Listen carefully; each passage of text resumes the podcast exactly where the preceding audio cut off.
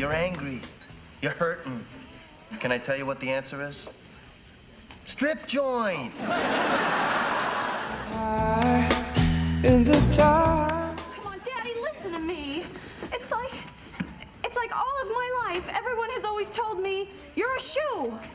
You're a shoe, you're a shoe, you're a shoe. And then today I just stopped and I said, what if I don't want to be a shoe? What if I want to be a, a purse, you know, or, or, or, or a hat? No, I don't want you to buy me a hat. I'm saying that I am a hat. It's a metaphor, Daddy.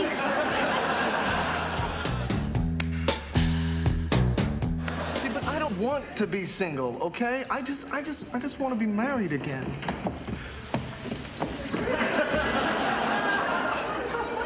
And I just want a million dollars.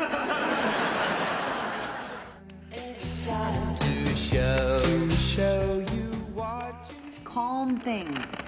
Raindrops on roses and whispers on doorbells and sleigh bells and sing with mittens. You need anything, you can always come to Joey.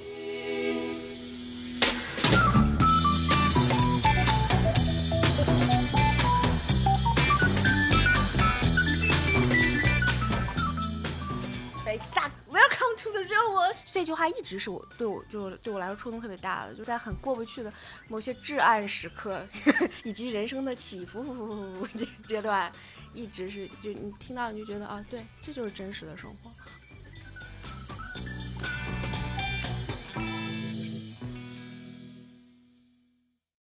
Hello，各位好，这里是午夜飞行，我是 VC。今天我们这是一期特别呃轻松愉快，然后又很有意义的一期呃对谈节目。今天在节目上请到的嘉宾是曾经在啊、新春特辑的时候和大家通过声音打过招呼的，我应该叫什么？王孙归燕，大家好，大家好，嗯，今天我们请啊、我的好朋友王孙归燕来节目呢，是因为我们最近都被一部非常经典的美剧重新唤起了无数关于青春过往的一些回忆。当时看到这个就是这个这个美剧要重新回归大家的视野的时候，就一拍即合，决定要录一下这期节目。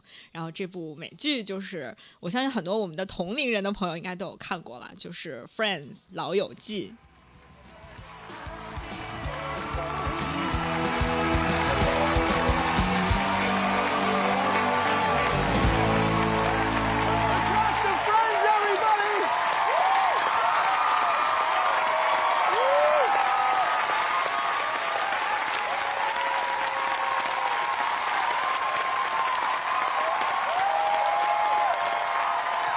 To squeeze up there, take a seat. Look at this. Look at all of you. Hello. Hello, James Corden.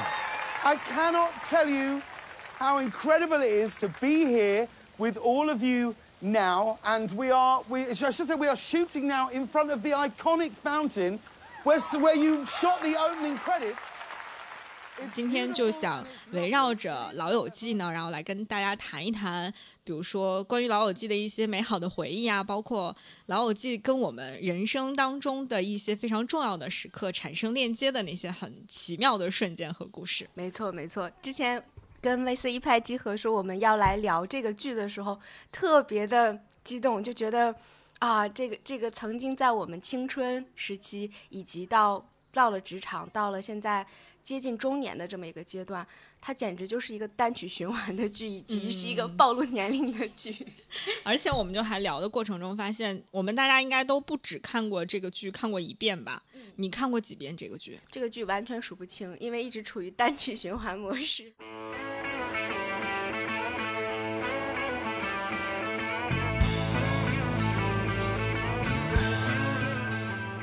高中的时候，请来一个外教，然后是他把这个剧介绍给我们，说，哎，他就是每次看到这个剧，他觉得他那会儿处于二十多岁的奋斗阶段，他他觉得对他的人生都有很大的意义。那当时我们来说，应试教育嘛，我们就是想去锻炼口语、听听力，就大概是这么一个目标。但是其实，在那个阶段的时候，我们已经能感受到的就是友情、亲情，包括这种青春期爱情的这种懵懂懵懂的这种感受，然后我觉得它就对我们来说是一个启蒙。嗯，所以你高中的时候是通过什么方式看这个剧的？上课，老老师来放这个剧，说大家来听，大家来听，就是这个美式的这个口语是怎么样的。所以那个时候你在第一次被外教介绍看这个剧的时候，你就很喜欢这个剧了吗？并没有，当时还蛮抵触的，就是因为，就是因为你听完你可能会要考试，就是他总是跟带着目的性的。对对对，你是被被在这种方方式下接触到的时候，其实是并没有很想去接受的。但真正我觉得开始，我觉得这个剧能看得懂其中的内容的时候，应该到大学了。嗯，所以第一遍是完全没有，就只是把它作为一个英语学习材料来对，看对。为了为了考试，而且就是会选择性的跳过去一些部分。而且我觉得就是刚开始的话，我们在看前一两季的时候是可以的，但是再往后的话，我觉得那些人生议题在对于一个高中学生来说的话，好像还没有想那么多，然后也看不太懂，也没有很多触动，就可能有的时候觉得哈哈哈挺开心。所以你大学再重看这个剧的契机是什么？就是为什么又重新点开了 Friends？好像那时候再去想这个剧的时候，就不是一个学习材料了。你会觉得说，哎，我当时曾经被某些场面触动到，然后尤其是友情这一块，大家能能有就是我永远站在你身边的这样、一起去度过各种各样的 至暗时刻。所以在那那段时间，就是尤其。就觉得宿舍好像大家也都有喜特别喜欢围在一起看剧，我们当时四个姑娘经常老围在一块儿看，然后也所以也在那时候就是说，Friends 启蒙我们看关注友情了以后，同期我们也看了一些嗯、美剧，比如其他的美剧，对，就嗯《绯闻女孩》儿，然后它可能也是跟校园相关的嘛，然后也是，然后陆续就打开了大门，然后包括什么《绝望的主妇》，因为那会儿我觉得女孩子们在一起还都是比较讨论成长议题的，包括未来是怎么规划自己的人生的，其实，在这些方面会给到一些不同的角度，跟我们就是在书本上看到的东西是不一样的。那你觉得真正的开始觉得这个剧和你的人生产生链接的时候，是一个是在什么时候就会有这种感觉？离开校园的时候，当我离开校园以后，我知道哦，我现在开始面对这个 真实的世界了。它很糟糕，但是你会爱上它的，就是这种感觉。这会儿我在看这个剧的时候，就更能理解到它中间有很多深刻的对于人生的这种思考。就我我在这个这个剧里面看到的特别，也是在后后来到现在很长很长一段时间，我都在寻找的，就是说 Rachel 的生活，她是怎么怎么样从一个呃娇生惯养的这个被安排好要结婚的人，突然有一天他觉得我不是一双鞋，就很经典的那个那个那个画面，他举着大哥大逃，就穿着婚纱从婚礼现场给他爸爸打电话给他爸爸打电话，我不是一双鞋，我为什么不能做一个做一个皮包、嗯或者一个帽子？对对对，然后在这个时候的时候，啊、他在自我觉醒，然后以及从那时候开始，我记得还有一个特别经典的场景，就是当时他拿着爸爸的信用卡，然后所有的朋友们围在啊，一起跟他讲，把他那个卡要剪掉跟他讲说 cut cut cut，有这样的力量在你的身后给到你这种支持的时候，让他做出了非常非常重要的一个选择。然后从那时候开始，他开始端盘子、端咖啡，然后很糟糕的服务生，一步一步，最后变成了一个职场精英。在这儿，我看到的是一个女性。她非常强大的力量，就很独立的那种自我成长，这个过程是很困难，但是很精彩的。但是确实是我可能是到这个年纪，尤其是从学校出来以后，你要面对的是，你要做，你要成为一个什么样的人，然后你要做出怎么样的一个选择。当然，这过程是很很疼痛的，以及很泥泞的。然后，但是有朋友在你身边，可能跌跌撞撞的，但是始终大家会互相鼓励着往前走。All right, you ready? No, no, no, I'm not ready. How can I be ready? Hey, Rach, you ready to jump out of the airplane without a parachute? Come on, I can't do this. You can. I know you can. I don't think so. Come on, you made coffee. You can do anything. Cut. Cut. Cut. Cut. Cut. Cut. Cut, cut. Welcome to the real world. It sucks. You're gonna love it.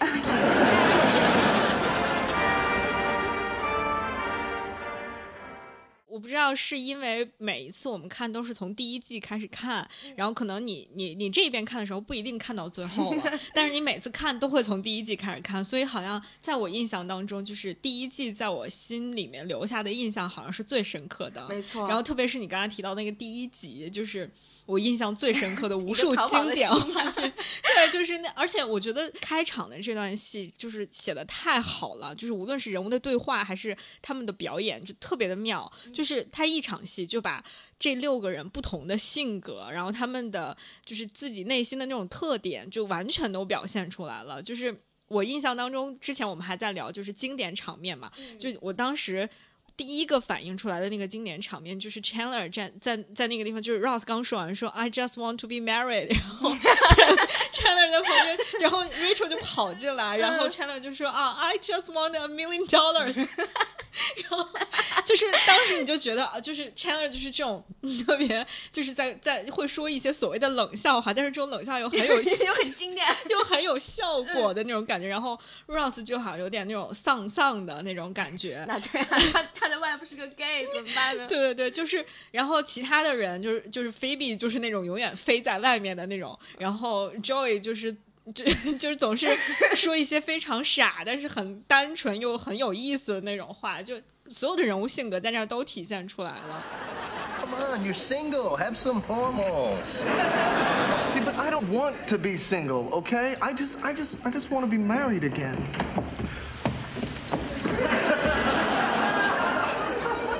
And I just want a million dollars.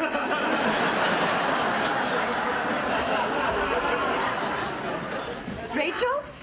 Oh God, Monica, hi. Thank God. I just went to your building and you weren't there, and then this guy with a big hammer said that you might be here, and you are, you are. Can I get you some coffee? Decaf. hey, everybody, this is Rachel, and another Lincoln High survivor. This, this is everybody. This is Chandler and Phoebe and, and Joey. And you remember my brother Ross? Sure. Hi.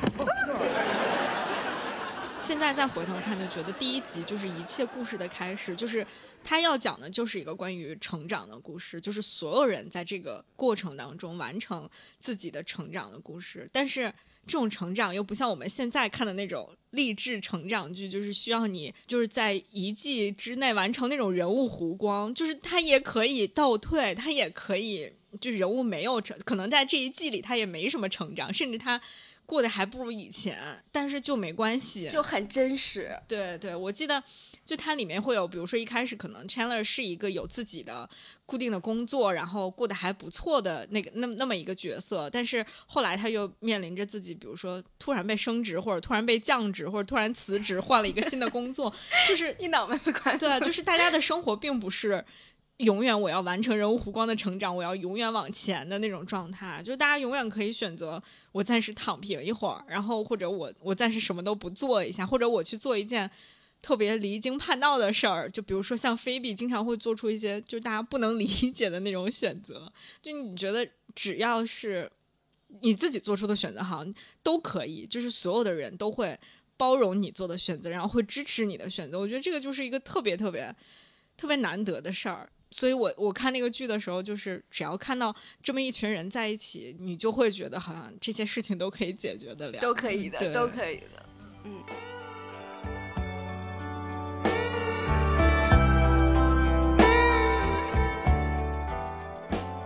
I spent our 20s living in New York. We had a tight circle of friends. There we were in our 20s in New York trying to make a living and find love. And we thought that could be a show. She's wondering what clothes to wear. She puts on her makeup.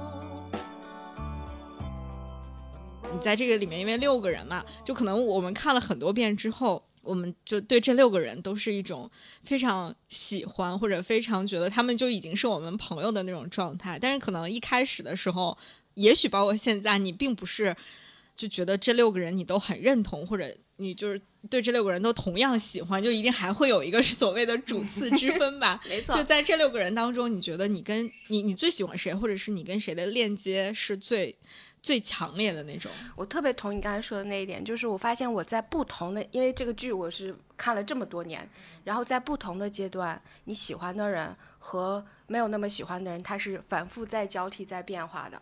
嗯，我记得在我在我读书的时候，我特别喜欢，嗯，Rachel 漂亮嘛，又时尚，然后但是我看不到更多的东西。然后我喜欢 Monica 是在于她很执行力强，对这一块让我就觉得哇，她能这样的就是她雷厉风行，对对对，然后非常有组织组织感，嗯嗯，然后执行力又很强，我觉得哎特别好。但那会儿我已经开始有一点点不太喜欢 Rose 了，就是因为都是一直在念书的人，就就很熟悉他的这些生活场景，就学霸人设。对这，其实就想觉得说，哎，有没有其他的可能性？我能不能看到其他的可能性？所以有的时候还挺喜欢菲比的，就会觉得他古灵精怪的。嗯，菲比就是一个完全脱离于。正常人的一个另外一个世界，你觉得他他是有一个自己自成体系的小世界的，嗯，所以他所说出来那些话，做出来那些事儿，在在我看第一遍甚至第二遍的时候，我都不是特别能理解他的。你说到这儿，我突然想到一集，有一次有一集的时候是菲比去给一些孩子们弹唱。好像是给孩子们教学吧，然后到后来的时候，就弹还很那个歌词写的是很灰暗的那种。对，然后就就是这个那个那个这个，但是这就是家长们就纷纷来抱怨嘛，就说哎，怎么能给孩子们灌输这种东西呢？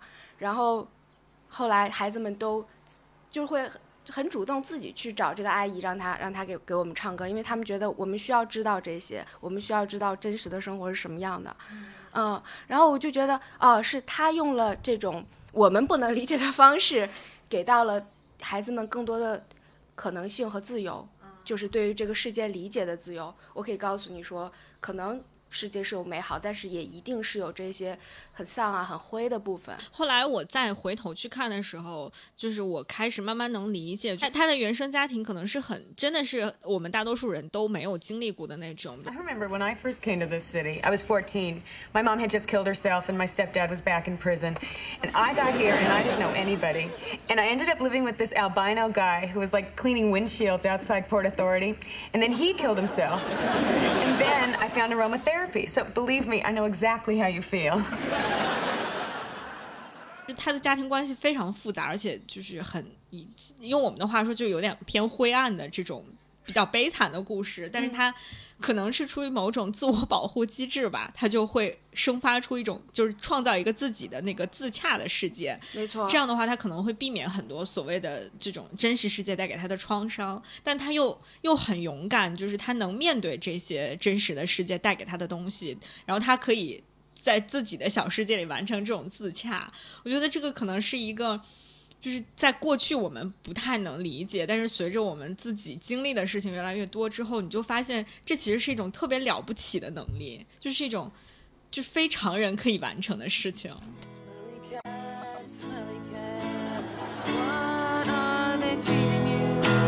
No, no, I'm sorry. It's smelly cat, smelly cat. Smelly cat, Yeah, yeah, much better. Good. And you know what? Don't don't feel bad because it's a hard song. Yeah. You want to try it again? Yeah, from the top. Okay, there is no top. All right. That's that's the beauty of Smelly Cat.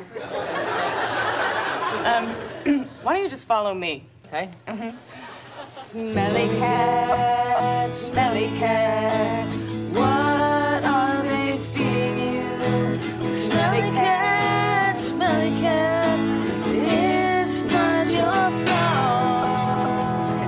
too much. Sorry. 我其实一开始在这六个人当中是不太喜欢 Monica 的，就是我觉得她太强势了，就是太 control freak 那种感觉，就是他希望一切都按照他的 那个路径来走，无论是这个桌子摆在什么地方，然后这个茶几可能只是挪动了一下位置就都不行，然后这个这个抱枕必须要把它拍蓬松了放在那个地方才可以，就这些东西，就我可能没有他那么夸张，但是就是基本上也就是那个样子，所以我当时就特别的看到 Monica 的时候，就好像看到了很大一部分的我自己，我就很不喜欢这个角色。然后那会儿你在处于改变的状态，就是我希望能有改变，是这样吗？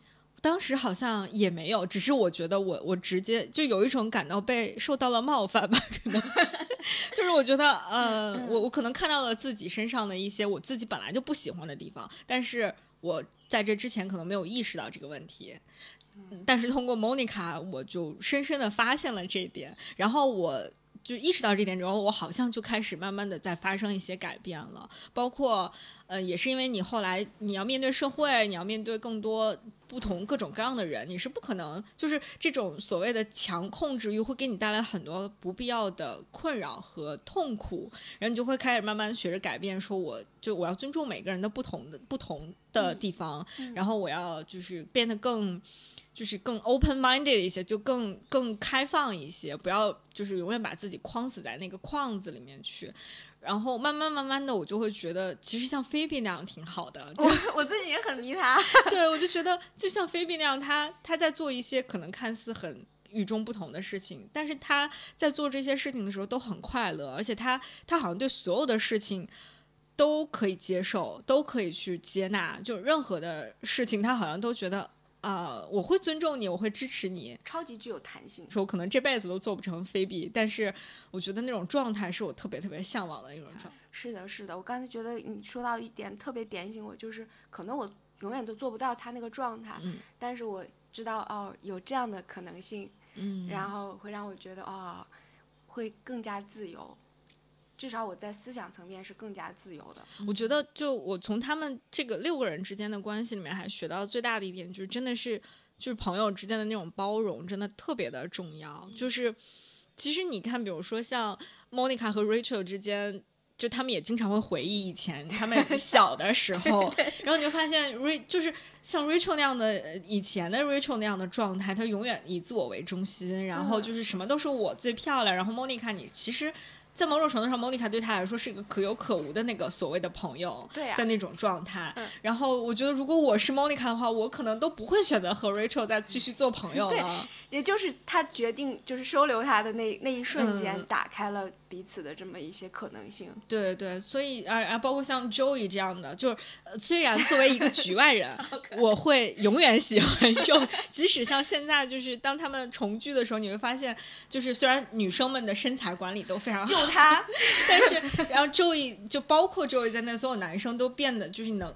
眼眼见的，就是真的老了太多，特别是 Chandler，就是完全已经和当年太不一样了。但是 Joey 虽然很就很老，然后就变胖了很很很多码，那个肚子就是很明显。但是但是好像我我还是特别喜欢 Joey，就是我觉得我永远喜欢 Joey 那种感觉，就因为他他是他给我的那种感觉，就是 Joey 就像一张。就像一张白纸一样，就是他对于这个世界、对于人和人之间关系的那种反应，就是一个，就是像一个小孩儿，他永远都像一个小孩儿对这个世界的反应一样，就是无论是别人带给他的那些。呃，伤害也好，他可能直接的反应就是我会不高兴，我会不开 心，然后回家之后就跟大家表现出来很沮丧。嗯但是如果他获得了一些所谓的成功，然后别人对他有一些就夸奖，他又会变得特别洋洋得意，就啊，我自我现在就是全世界最棒的演员，就啊，我是一个 actor，然后怎么怎么样，然后就无论啊，包括对于。比如说啊、呃，这种女生漂亮的女生，她都会做出一些非常本能的反应。虽然你可能 Are you doing？对对，看起来现在看起来，你就会觉得，哎，这个人就是太就怎么就太太过色欲熏心。但但其实，在周围身上，你就觉得还挺可爱的。同时，他有那种特别特别特别单纯的一面，就是我们之前说的他，他会陪一个陌生人进产房，然后帮人家完成整个生孩子的这个过程，然后还会帮他就接电话，跟他妈妈就是说一下，哦，我叫 Joy，我怎么怎么样，这种就感觉就现实生活当中几乎是不存在像 Joey 这样的人的。对可是，就你看到有 Joy 这个角色的存在，你还是会就是被他温暖到。嗯。Breathe. Breathe. Breathe. Oh no. What is that? Something exploded.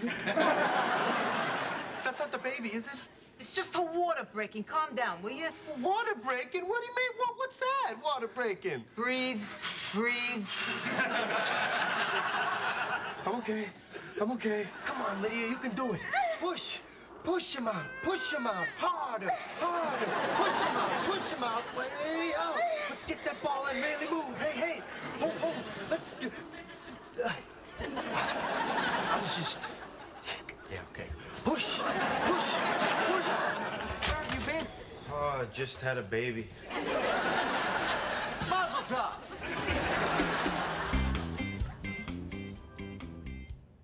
像 Chandler 呢，我其实 我我个人从开始到现在为止，我对嗯 Chandler 这个角色都就是他好像是所有的这个角色当中的存在感，在我心里的存在感最不强的一个一个角色。嗯，你记不记得原来我原来看过一帖子，就问大家说这个 Friends 里面的盲点，嗯，说 Chandler 做什么工作的？嗯，他就后来不是这这次重聚那个特辑里面有问他这个问题吗？有又问又问了，对对对，问问到了，然后然后正确答案是 nobody knows，就没有人我只知道他他天天在写字间里面，有的时候就是天天偷偷抽个烟，偷偷喝点酒。对对对 但是他他干嘛的，你永远不知道。对 nobody knows，啊，就是，那我那我就安心了，因为我也我也不知道。嗯，但是你对你对这个角色是什么感觉？我觉得他是一个在在跟朋友的这个互动当中不断不断，也是在成长的一个过程。其实，我我突能想到一个特别经典的片段，就是他跟莫妮卡在一起了以后，然后他们有一次吵架了，然后 Chandler 就觉得完了，这段关系要要要崩塌了，然后以至于他在回忆的过去没有一段长久的亲密关系。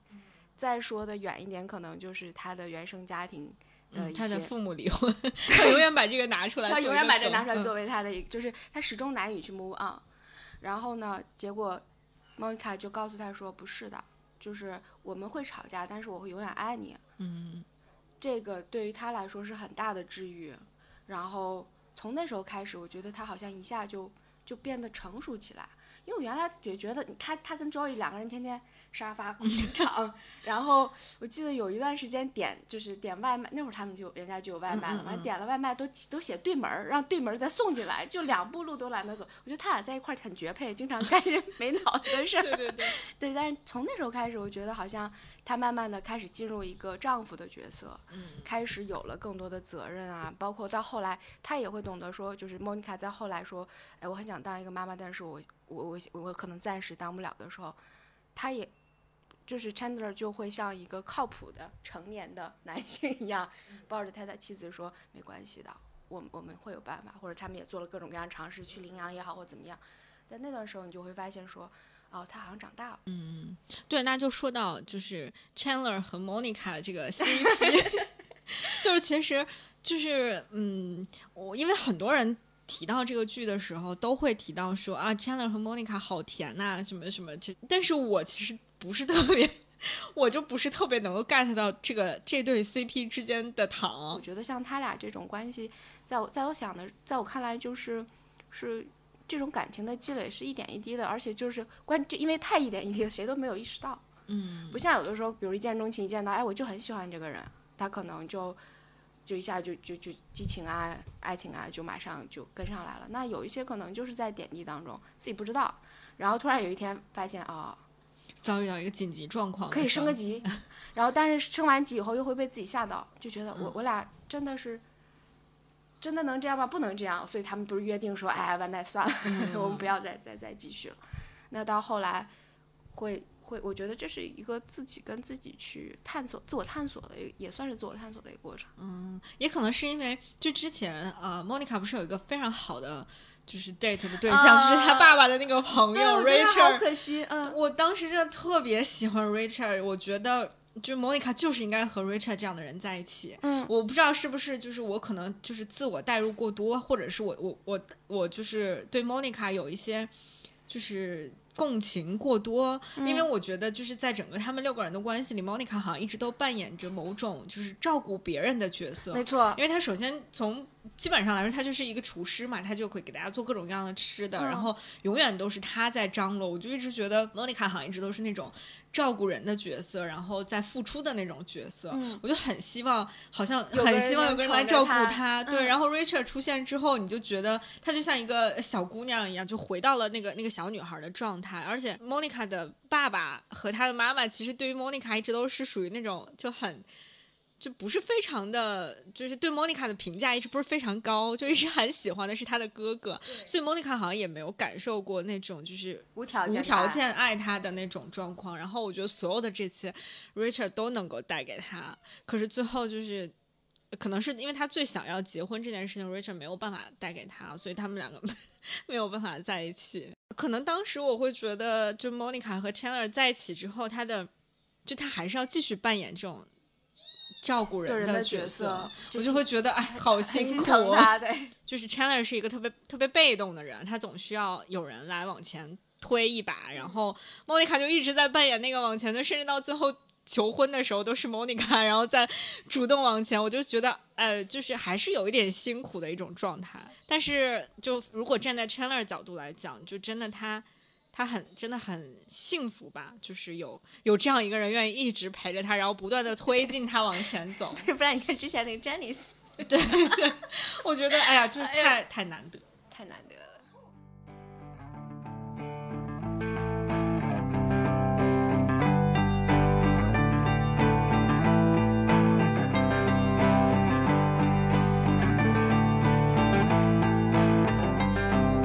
Closing time.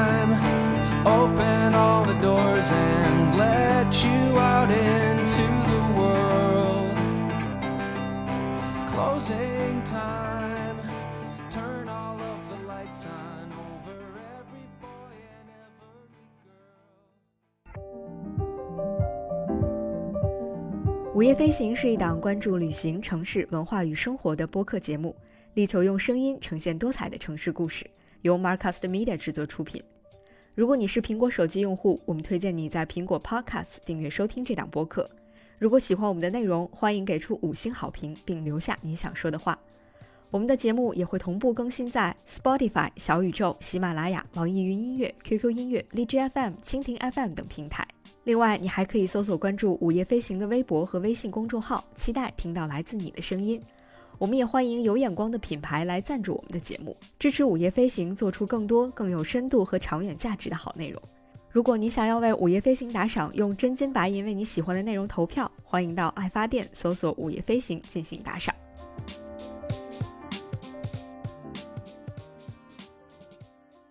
Friends 之所以对我来说还挺重要的一点是，就是你刚才说到它是一个对美看美剧的一个启蒙，也是对于你个人成长的一个启蒙嘛。我觉得从另外一个层面上，对我来说，Friends 就是一个我在当时还在校园当中没有走进社会的时候，我对于就是青年人理想生活的一种向往的理想的样态。我觉得如果我当时看的这个剧的时候，我就想，如果我有一天。从学校毕业了，然后我走向社会的时候，我希望我的生活就是像 Friends 这样的这个状态，就是我们去一个大城市啊、就可能不是像纽约这样，但至少也是这种一线城市或二线城市，然后跟几个朋友一起租一间房子，然后大家各自每天白天都去做自己的工作，然后晚上回来之后，大家可以一起啊喝酒啊聊天呐、啊，一起玩一下玩游戏啊，充电呀，对 对，就是那是当时我应该是对于理想生活的一种一种向往或者想象了，太美好的模式了。对，但是你当时看的时候没有这种感觉吗？就是没有这种。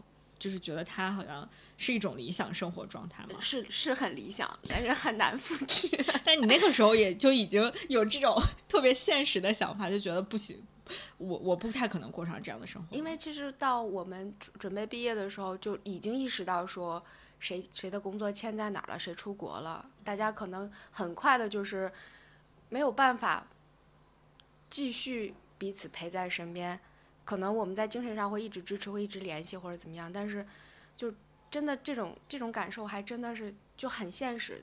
同时期我还看了一个日剧叫《Last Friends》，在那个里面他们就是讲的是一群日本年轻人的，嗯、就是大家住 share house 的那种，啊、就大家是，但是他那个里面是大家是完全不认识的陌生人，然后住进了这个就是所谓的合租公寓。但那个时候我们上大学的时候，其实中国好像还没有合租公寓这种形式。我们毕业之后才会有什么像自如啊这种这种这种所谓的合租公寓，当时还挺少的。所以我我当时看到我就觉得，哎，这样就是很好，就是大家可以共同住在一起，然后可以。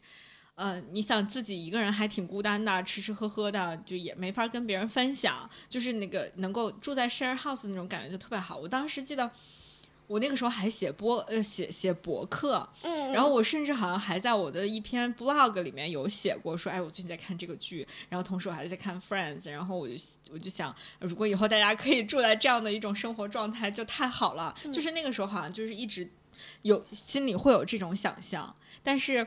你 你毕业了之后，确实大家就会四年结束之后，大家就会各奔东西嘛。哎，但是我突然又开了一个脑洞啊！嗯你你有没有看到现在有好多这个抱团 养老，然后夕阳红老年 中心，说不定朋友们又可以再住在一起。对对对，就是我觉得我可能心里一直都没有放弃这个，就是这个想法。带上带着我带着我。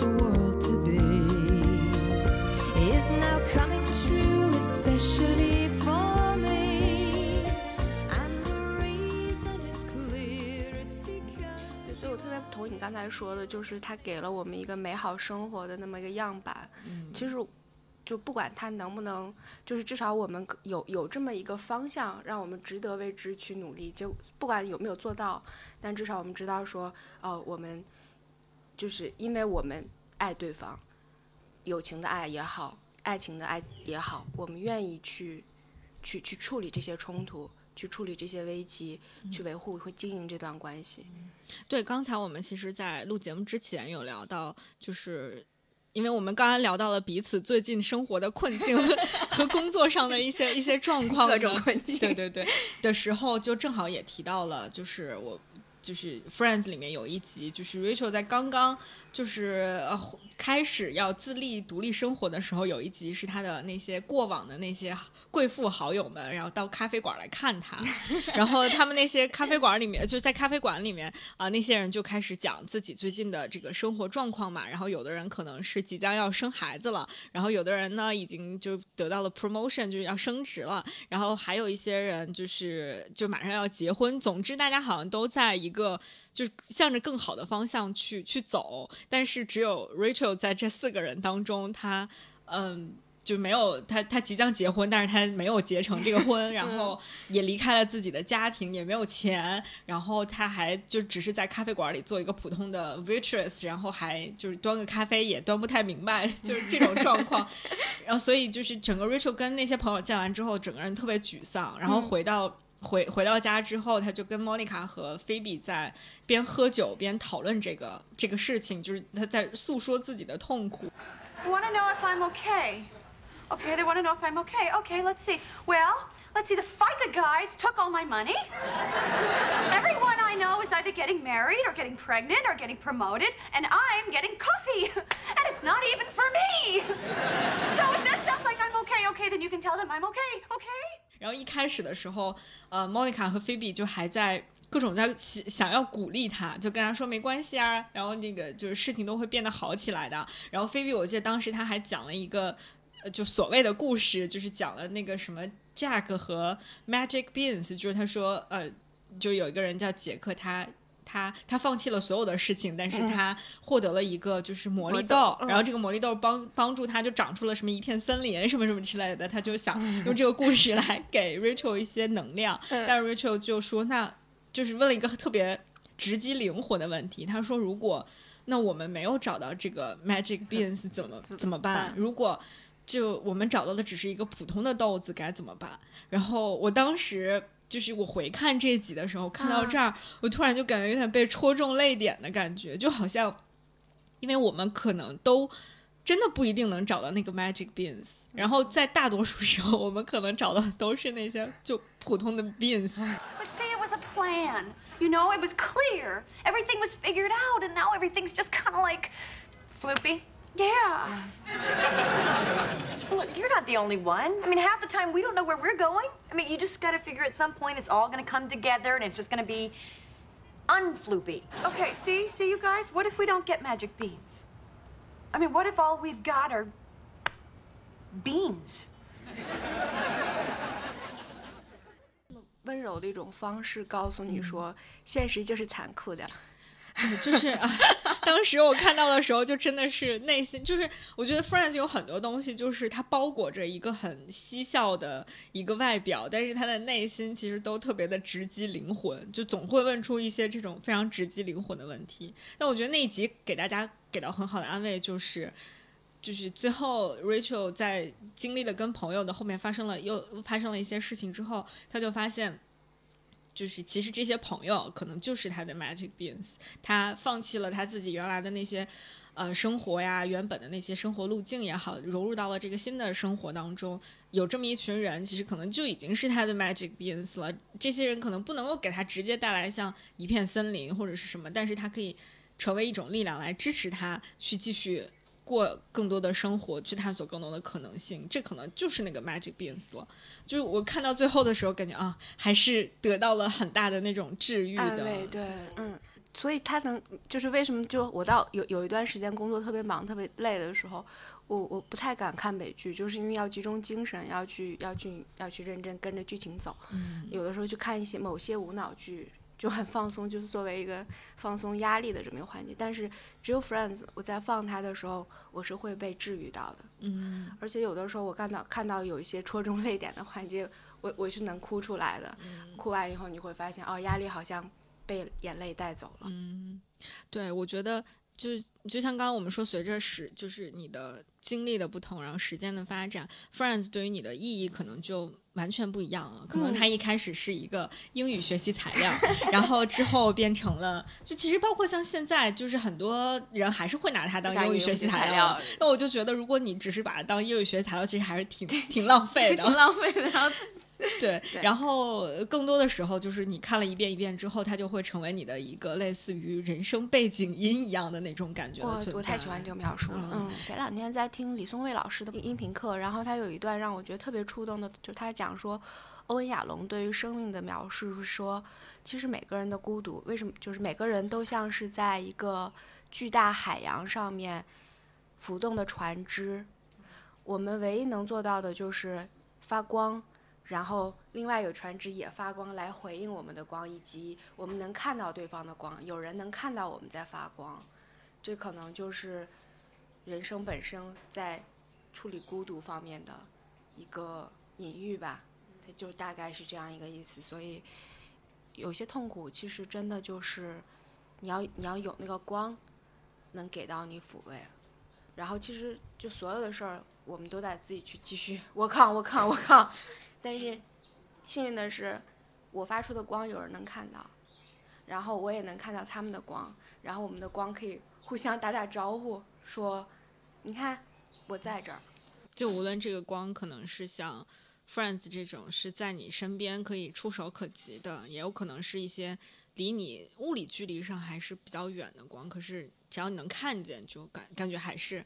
还是 OK 的。我其实，在去年的时候，因为在上一期咱俩聊天聊播客的时候，也提到去年真的很难对我来说，然后处于人生的一个转折期。但是也在去年的十一的时候，大家当时都以为会就是我们这些发小都会回到兰州去大家相聚，结果我没回去。嗯，已经能凑齐的两三个人，一个已经是二孩的父亲，一个也是在上海打工的同学，然后还有一个姑娘是在留在当地了。然后他们他们三个当时突然同时同时想起了我，就是我突然接到一个电话，然后他们在兰州，你知道的，夏就那个那个季节，大家坐在那个马路边上吃烤肉喝啤酒，然后他们就特对他们就特别想念我，他们就给我打过来了，然后我很意外，真的是很意外，那他们是我的高中同学，哦，然后我当时就我都不知道语无伦次的，然后我听对方也语无伦次的，然后我们家喝多了吧？我觉得我觉得是有有这个喝多了，但是我我后来觉得很温暖，就是喝多了以后他还能想起来说，我有这么一个小伙伴在北京，自己还没有回来跟我们相聚，我想我我想找找他，然后他们就挨个儿把电话传了一遍。我那天接到那电话的时候，特别神妙的感觉，我就觉得哦，有人记得你，嗯然后然后而且而且就是很久没有联系。嗯，很久没有联系，但是他们也一直很很很惦记你过得好不好，然后你没为什么没有回来跟我们一起吃吃烤肉喝啤酒？你感觉这个世界上还有人跟你链接的那种感觉，就是所谓的那个，就是光在吸引光和光在跟跟另外一个光在互相打招呼的那种。对，而且很神奇的就是，你想那时候就是我在高中，我们一块儿拿美 拿拿 Friends 当教材的那些同学啊，然后所以我就觉得，就借由 Friends 带给大家，就是很多，它好像成为了一个一个平台和一个通道一样。就是像比如像我们，如果可能没有 Friends，我们也不会坐在这儿一起来聊，来回忆过往的这些所有你和朋友相处的这种经历。然后就是它反而成了一个很好的契机，让大家重新能够把很多东西链接起来。对对，一个很好的载体，就是通过它，我们又又找到了之前我们没有时间去思考，但是又特别珍贵美好的部分。嗯，对，所以我觉得这可能也是一种光吧，就是 把光都攒起来，对对 对光对都照着你，给你闪的。对，而且这个这个这个剧，我觉得它应该就会成为一个永远会成为一种光，然后在那个地方闪着，然后会有一些前赴后继的人看到这个光，然后再再再去被这个光吸引，然后感受到 Friends 散发出来的那些能量。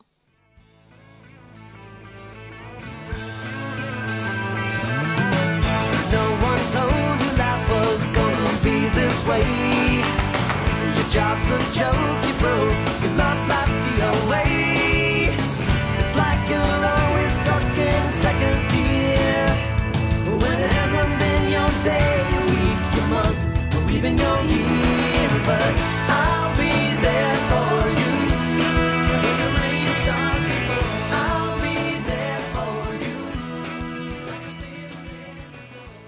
好的，那我们今天就借由 Friends，然后聊了好多好多过去的事情、未来的事情，然后现在的事情等等。我觉得，就最后你你提到的那个欧文亚龙的那个比喻，真的特别就很治愈我，因为在刚才就是我们聊的过程当中，一方面我们很很向往他们六人的那种生活，然后就像他那个结尾一样，就是大家还是会。总归这个故事是要落幕的，然后他们不可能一辈子真的永远住在一起。但是只要就是所谓你说的那个光在吸引光，在照亮光，好像我们的人生就不会那么孤单，也没有不会那么没有希望。关于 Friends 的事儿，就是真的永远都聊不完。可能我们下一次又看了一些集之后，然后结合我们当时就是未来遇到的某一些状况，我们可能又会生发出一大堆的感想。到时候我们就可以再继续聊吧。继续聚，重聚重 聚，永远重聚。那就感谢我大家的收听我们今天的这期节目，也希望大家能够永远被 Friends 的光温暖和照亮。照亮。嗯，好啦，那跟大家说拜拜吧，拜拜，再见。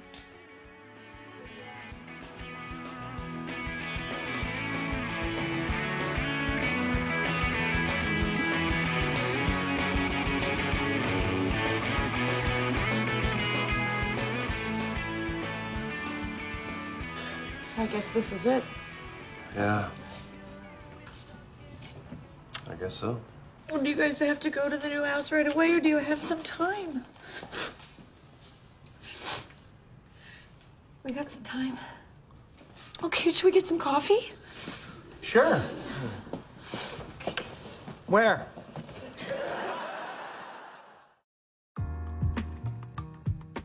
午夜飞行由 Marcast Media 制作出品，我们推荐您在苹果 Podcast 订阅收听。如果喜欢这档播客，你可以给出五星好评，也可以留言评论。同时，我们的节目也会同步更新在 Spotify、小宇宙、喜马拉雅、网易云音乐、QQ 音乐、荔枝 FM、蜻蜓 FM 等平台。另外，你也可以搜索“午夜飞行”的微博和微信公众号，期待你的关注和反馈。我们也欢迎有意向的品牌来赞助支持这档播客节目，合作联系可发送邮件至 hello at marcusmedia.com。